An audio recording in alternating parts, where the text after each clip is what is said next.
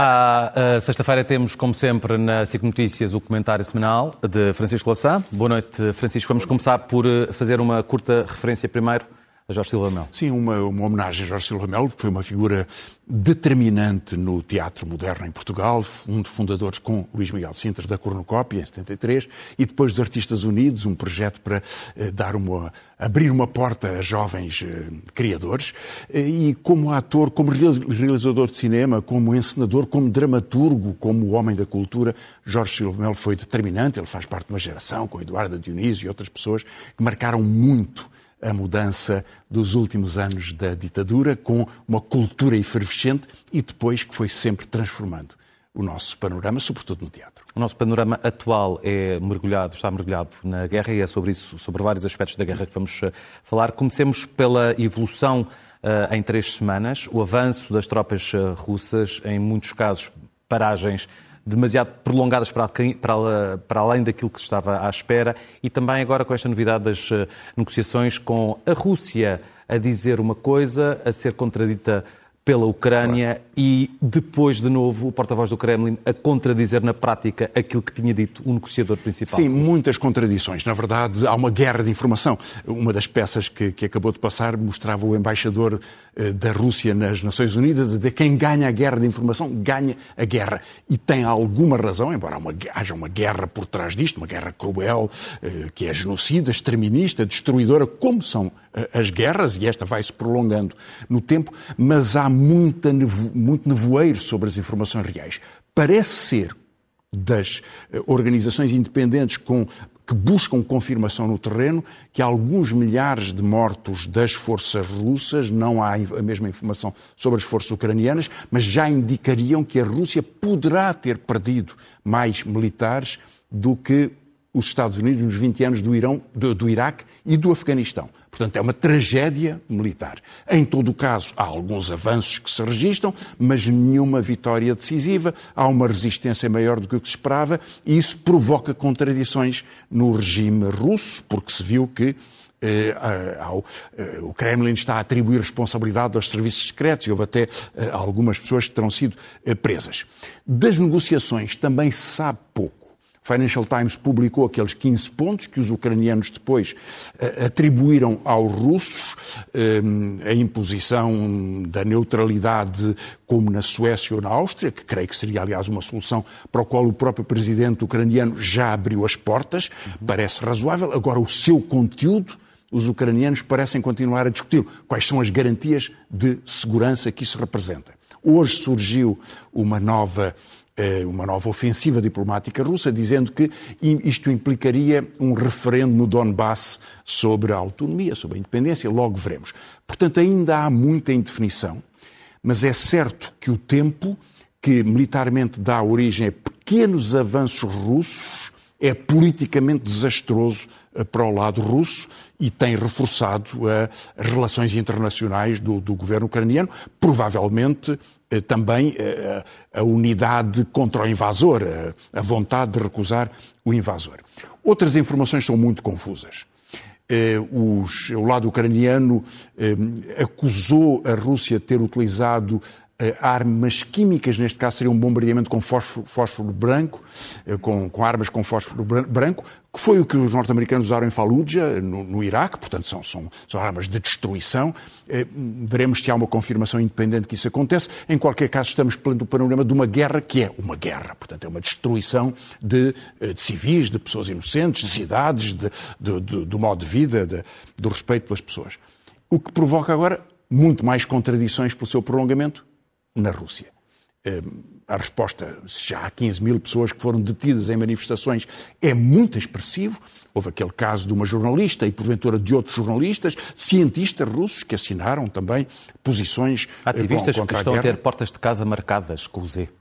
Sim, depois haverá perseguição. Portanto, estamos neste ponto em que a Rússia está a perder uma guerra que perde inevitavelmente, mesmo que possa alcançar objetivos militares. E que poderá estar a caminho de começar a perder um aliado de peso como a China, depois das palavras do Ministro dos Negócios Estrangeiros dos últimos dois dias e de hoje Biden ter tido uma conversa com o Presidente Xi Jinping? Xi Jinping não, não? não creio que possamos tirar essas conclusões. A China foi muito longe em dois aspectos que parecem contraditórios, dizendo que, quer, que não quer a guerra e, portanto, quer a segurança de, dos dois lados, a segurança que os russos exigem contra a Ucrânia e a segurança da Ucrânia que exige contra a invasão russa. Portanto, é uma postura contraditória, mas relativamente distanciada do conflito, não aprovou publicamente eh, a invasão, ao mesmo tempo veio declarar que a Rússia era o seu maior aliado estratégico. Em todo o caso, eh, nas últimas, nos últimos dias houve aquele encontro em Roma entre dois responsáveis da segurança dos Estados Unidos e da China, eh, uma reunião de sete horas, mas parece ter sido pouco, pouco conclusiva. Os chineses terão argumentado muito pelo que veio a público eh, alguns dos fundamentos invocados pela Rússia. E hoje, num sentido sinal mais, mais pacificador, eh, o, que resulta, o que parece resultar desta conversa, que evidentemente não há comunicados oficiais, há só uhum. informações eh, eh, prestadas por ambas as partes, é eh, alguma distância em relação a este conflito. Agora, a China só tem vantagem em que este conflito pare, sem demasiado peso para a Rússia mas isso talvez já seja um navio que já ardeu, mas hum, porque a China prefere que haja uma Europa com razoável segurança e com paz, que é o seu grande parceiro económico, mais do que os Estados Unidos, e é tam, seria também, na visão estratégica do, do, do, poder chinês, uma forma dos Estados Unidos não terem um poder eh, absoluto em todos os territórios das economias desenvolvidas. Creio que, desse ponto de vista, os Estados Unidos são grandes vencedores desta guerra e o, eh, a posição chinesa fica prejudicada neste contexto. Mas há aqui uma diferença. É que os Estados Unidos querem a NATO nas fronteiras leste da Europa e como um operador político-militar determinante na Europa, mas na Ásia não é a NATO. É uma aliança anglo-saxónica de qual, aliás, a França foi excluída, já para nem uhum. dizer a Alemanha, a Austrália. é com a Austrália e com o Reino Unido. E, portanto, e aí é que verdadeiramente as pressões eh, estratégicas virão a ser determinantes. O que é que a China quer? Espaço, tempo, para ganhar força, eh, para se tornar uma economia predominante, já é em alguns aspectos tecnológicos, mas não é um poder mundial não tem um poder militar uhum. à escala mundial e, em termos económicos, tem fragilidades muito expressivas nomeadamente no sistema bancário, não tem um sistema de pagamentos internacional. Eh, estará a desenvolver o seu próprio. Estará a desenvolver, mas. Será integrado à Rússia, mas sim, ainda demora. Mas tem 70 bancos. Claro. E o SWIFT tem 13 mil bancos. Portanto, uhum. tem o conjunto da rede mundial. Há só um banco europeu no, na, na, rede chinesa, que é um banco do Reino Unido, que aderiu em 15 de fevereiro. Portanto, não tem expressão. E tem alguns atrasos tecnológicos. Nos semicondutores, por exemplo, que são muito mais Taiwan e a Coreia do Sul, portanto, muito mais próximos do, dos interesses norte-americanos. Portanto, há algumas limitações desse ponto de vista, mas a China, por isso, prefere, evidentemente, que haja o fim desta guerra. Uma coisa que se tem falado muito é que um, o regime russo, a ditadura russa, chamamos-lhe assim, porque é o que, e agora se vê de forma absolutamente clara, foi-se financiando ao longo dos anos, foi com base uh, nos muitos milhões que por dia recebe por vender energia, petróleo e gás principalmente. E muito desse gás à Europa Central, nomeadamente à Alemanha. Tem-se culpado, Angela Merkel pela estratégia da chanceler alemã ao longo uh, dos seus 16 anos uh, de governo. Uh, é justo culpar? Bem, é, o facto é que uh, esse fornecimento, esses canais de fornecimento do petróleo e do gás, que são determinantes para alguns países, para a Áustria, para a Itália, 40% do gás que a, que, a Itália consome, 55% a 60% do gás que a Alemanha consome, são determinantes para muitos destes países e alguns outros países, mais, economias mais pequenas, chega a 80% ou 100%. Um, o que é facto é que esses canais continuam na verdade, terá havido um aumento do fornecimento do gás e do petróleo, eh, mesmo durante a guerra, porque não houve aí qualquer eh, interrupção. No entanto, parece claro que a tendência das pressões diplomáticas, políticas e económicas, sobretudo com uh, o, o, acentuar desta clivagem e com, com, a pressão que os Estados Unidos exercem e com a situação política nova em que estão uh, estes países, essa interrupção poderá vir a ocorrer.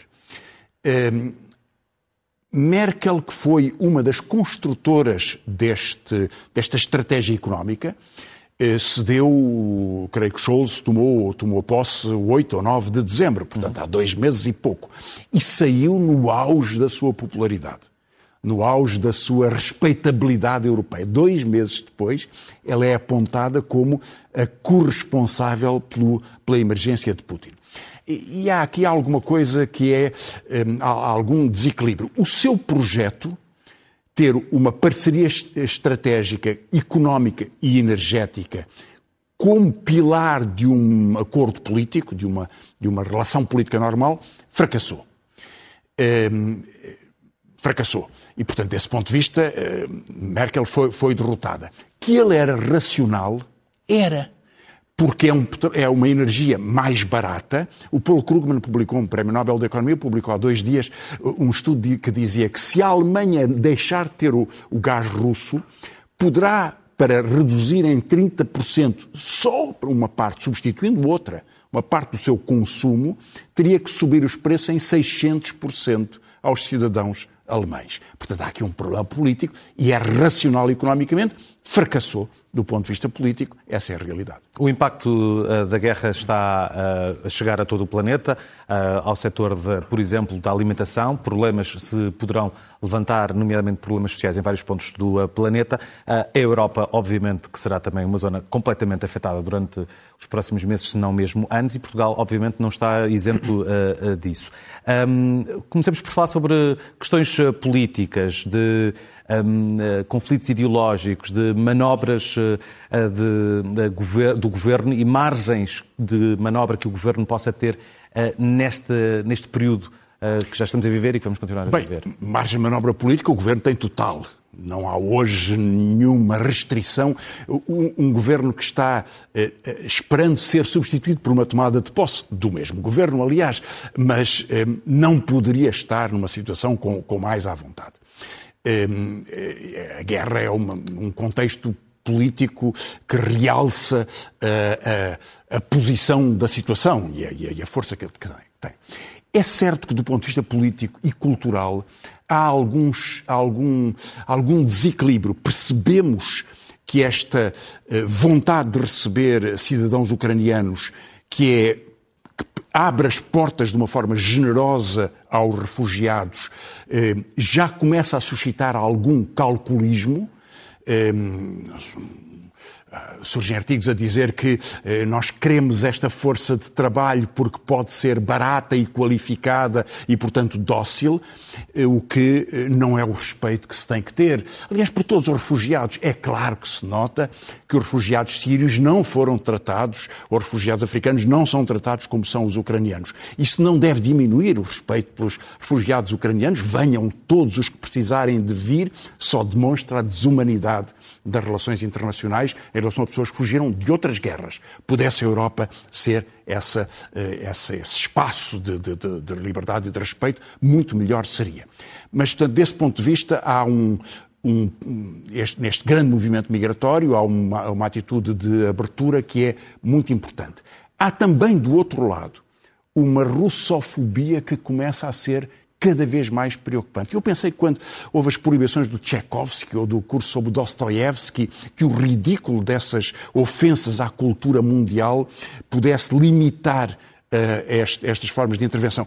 Acabo de saber que há um festival de cinema em Portugal uh, que retira um filme russo por ser russo e que o Tchaikovsky volta a ser proibido ou retirado de algumas outras orquestras de alguns outros lugares. Portanto, há uma tensão grande que faz parte de um universo de confrontação eh, que surge muitas vezes no contexto de uma guerra, talvez as guerras sejam grandes movimentos fundadores destes, deste, destes, eh, destas placas tectónicas que se vão desviando e que é muito acentuado pelo, pelo tipo de, de discussão um, eh, civilizacional que hoje é muito marcada pelo, pelo período de Trump, pela, pela intoxicação das redes sociais, pela, pela agressividade, pela mobilização de discursos de ódio e de campanhas e, por vezes, por cedências extraordinárias. Há um tribunal, eh, enfim, a primeira página do, do online do Expresso, que nos diz que há um tribunal que aceita eh, que um criminoso condenado e que estava sujeito a uma obrigação de apresentação eh, perante as autoridades policiais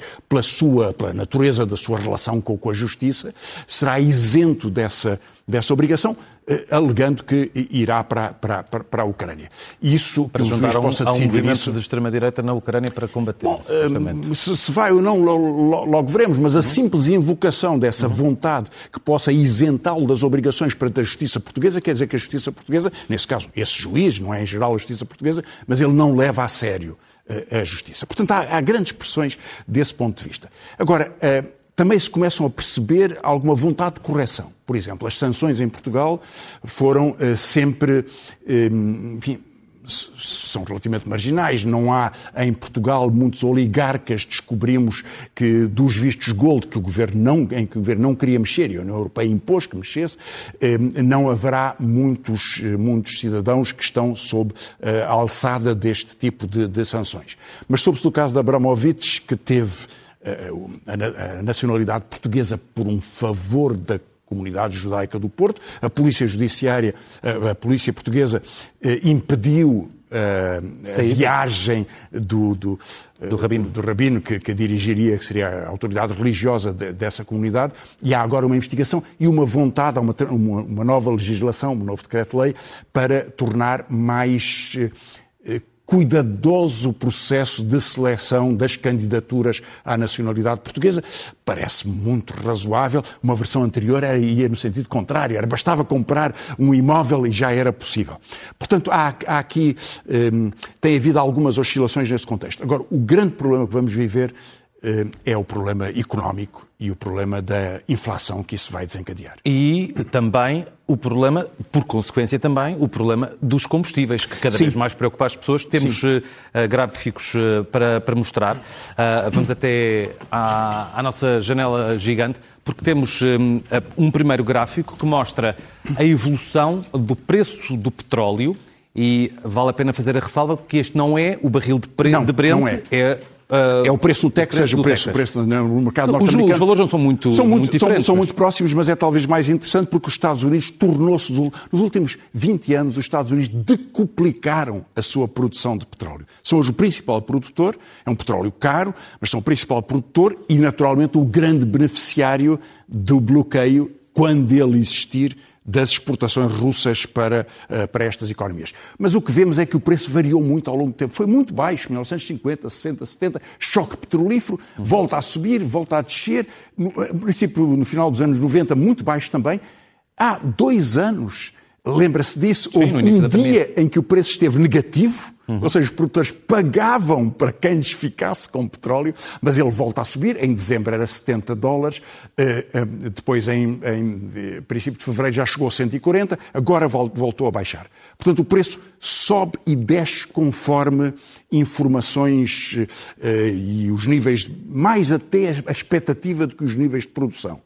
Recentemente, a semana passada, houve um acordo no Iraque para, para a exploração pela Lukoil, imagino, uma, uma, empresa russa, mas que será uma exportação iraquiana de um dos grandes campos petrolíferos. Havia uma disputa, a disputa foi resolvida, portanto aumentará a produção. Parece que os Estados Unidos continuam a negociar com a Venezuela a possibilidade de importar petróleo venezuelano e, portanto, procuram que haja um aumento de produção.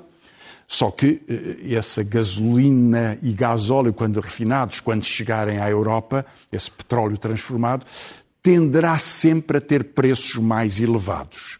E mesmo que esta semana tenha havido aqui uma redução, que é significativa, 90 e poucos dólares, já esteve a, a mais de 120, próximo de 130 dólares, hum, a tendência será sempre com a instabilidade provocada no contexto desta guerra e outras zonas de instabilidade, como o Médio Oriente, para haver um preço elevado do petróleo. E isso traz mais dividendos para o Estado, para as empresas que produzem. Temos um outro gráfico Sim. para, uh, neste caso, dois gráficos para mostrar exatamente Este é um gráfico que exige só uma palavra de explicação, são cálculos de um, de um economista português, Eugênio Rosa, e o que ele fez simplesmente foi calcular uh, qual seria o total das vendas das empresas Portanto, a parte que é das empresas e a parte que é do Estado paga impostos, correspondente ao total do consumo que tem vindo a ocorrer de gasolina e gasóleo, com os preços em janeiro e com os preços em meados de março. Hoje, eh, já estão, 13 de março, já estão um bocadinho mais abaixo, mas eh, dá-nos uma ideia das proporções. Uhum. E, portanto, as empresas teriam uma venda total de 4.600 milhões, com o novo preço que havia há uma semana atrás, isto saltaria para 6.200 milhões. Portanto, um salto enorme que as empresas beneficiariam. E o mesmo se diria do Estado. Eh, o Estado receberia em impostos 5.050 milhões e 6 mil, quase 6.700 milhões com o preço de há uma semana atrás. Portanto, esta variação em dois meses implicaria que para os consumidores eles pagaríamos todos, né, todos estes consumos, mais 3.253 milhões de euros. É gigantesco. Hum. Agora, o que é que há aqui em particular? Primeiro, as empresas petrolíferas têm tido um benefício extraordinário. Cinco das maiores empresas petrolíferas mundiais já acumularam, de, ano, de, de, com os preços deste ano comparados com o do ano passado, 42 mil milhões de dólares. A Galp, por exemplo, eh, anunciou que com as suas vendas de 2021, os preços estão a subir em 2022, teria um lucro de mais de 450 milhões de, de, de, euros, que pagaria em dividendos e ainda compraria as suas próprias ações, o que também beneficia os acionistas, como percebe, porque os preços melhoram utilizando reservas, gastando 600 milhões de euros, portanto, gastando mais ainda do que os grandes lucros que tem, mas porque confia na continuação dos lucros. E, naturalmente, o Estado recebe muito porque, subindo os preços, o principal imposto sobre os produtos petrolíferos é o IVA e o IVA é proporcional, portanto vai subindo. O governo português está a negociar com outros governos europeus se há uma autorização europeia, mesmo que eh, provisória, para baixar um pouco o IVA, portanto perderia algumas receitas, mas o preço seria mais contido. E outros governos estão a discutir fazer uma tabelar os preços e, nomeadamente, eh, parar, eh, digamos, este grande fluxo de receitas extraordinárias que as empresas recebem neste, neste contexto. Sim, são, é, são, de facto muitas eh, verbas que são uh, cada vez um peso maior para as pessoas. Esperemos que haja algum tipo de alteração claro, para que por, se possa. Porque tem um efeito de arrastamento sobre a economia, não é só o que pagamos, é a inflação, claro. o seu conjunto, e isto tem um grande efeito na distribuição sobre, da sociedade. Sobre a economia. Nós sempre está mesmo a chegar, Francisco Louçã. Vamos ao momento zen, que hoje recupera declarações da senhora Marine Le Pen. É verdade. Uh, precisamente a propósito da sua relação com Putin. Porque muitas pessoas eh, parecem levar a sério aquele discurso de Putin que quer desnazificar eh, a Ucrânia, um pretexto um, ideológico neste contexto, pois eu quero chamar a atenção para a história da relação de Putin com a extrema-direita europeia. Já o fiz a propósito de, de, Salvini. Vejamos agora a relação com Le Pen, uma relação de vários anos. Vamos ver dois momentos. Le Pen a explicar em que é que se sente mais próximo de Putin e depois Le Pen com Putin. Vamos ver. Despeço-me já de si. Bom fim de semana, Francisco. Are you ideologically close to Vladimir Putin? I share at least a part of Vladimir Putin's economic vision, that's for sure. But it didn't start yesterday. The Front National has never changed its position on this subject. We welcomed the arrival of a government that didn't serve the apparatchiks, and which developed a patriotic economy. Euh, You've a certain admiration for him? Yes, I admire his cool head. Because there's a cold war being waged against him by the EU. Petit salon modeste du Kremlin qui sert à des rencontres informelles, mais les caméras sont bien là pour immortaliser l'instant. Marine Le Pen a enfin obtenu la rencontre censée lui octroyer sa stature internationale et elle a du mal à cacher son émotion. Merci Monsieur le Président de m'avoir accordé cette euh, entrevue.